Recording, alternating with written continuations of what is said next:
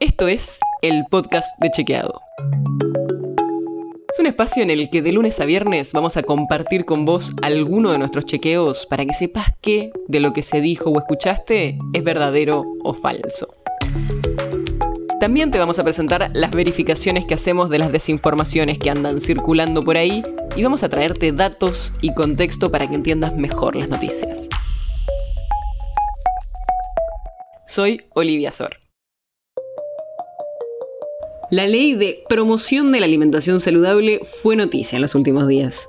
Quizás la conoces como la ley de etiquetado de alimentos. Por si no sabías, ya la aprobó el Senado, pero todavía diputados no la trataron en el recinto. Estaba justamente esta semana en el temario para la sesión, pero no hubo quórum, así que no se discutió.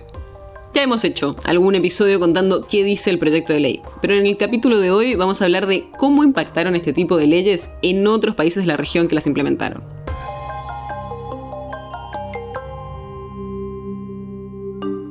Si lo tengo que resumir, lo que propone el proyecto de ley es que los alimentos y bebidas que tengan mucho azúcar, sodio, grasas saturadas, grasas totales o calorías tengan una etiqueta negra en sus envases que alerten de estos altos valores y que sirva para identificar alimentos que no son saludables.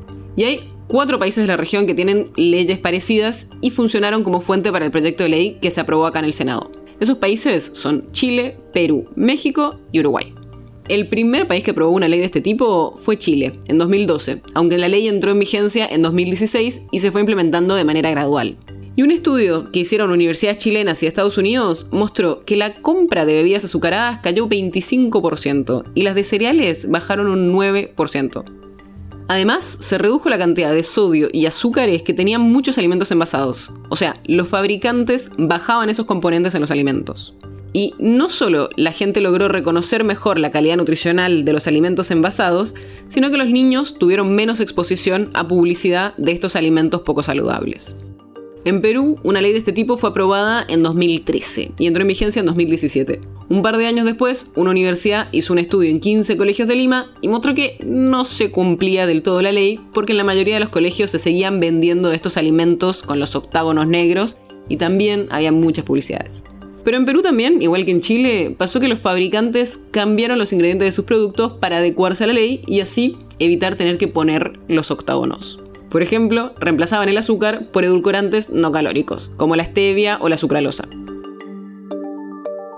En 2018, Uruguay fue el tercer país de la región en tener una ley de rotulado frontal de advertencias en alimentos, así se llaman, esos octógonos negros. Y desde 2020 también se sumó México a esta lista de países.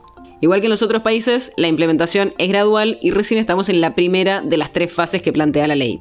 Todavía no hay muchos datos para analizar el resultado de esta ley en México, pero lo interesante es que en México los productos que tengan edulcorantes o cafeína también están obligados a tener una alerta, algo que no pasa en otras leyes como la de Chile. Además, en el mundo hay otros sistemas que no son estos octógonos negros que alertan sobre alimentos no saludables. Por ejemplo, en algunos países como Bolivia o Ecuador se usa un sistema de semáforo, que con los colores verde, amarillo y rojo muestra los niveles de grasa, azúcar y sal en los distintos productos. Y eso pasa también en muchos países fuera de la región, porque es algo que está recomendado por muchos organismos internacionales. Por ejemplo, UNICEF, la Organización Mundial de la Salud y la Organización de las Naciones Unidas, que piden que los países tomen medidas para fortalecer el derecho a la alimentación saludable. Veremos cómo sigue esta discusión acá y qué impacto puede llegar a tener. El podcast de Chequeado es un podcast original de Chequeado, producido en colaboración con Posta. Si tienes una idea, un tema del que te gustaría que hablemos en un próximo episodio, escríbenos a podcast.chequeado.com.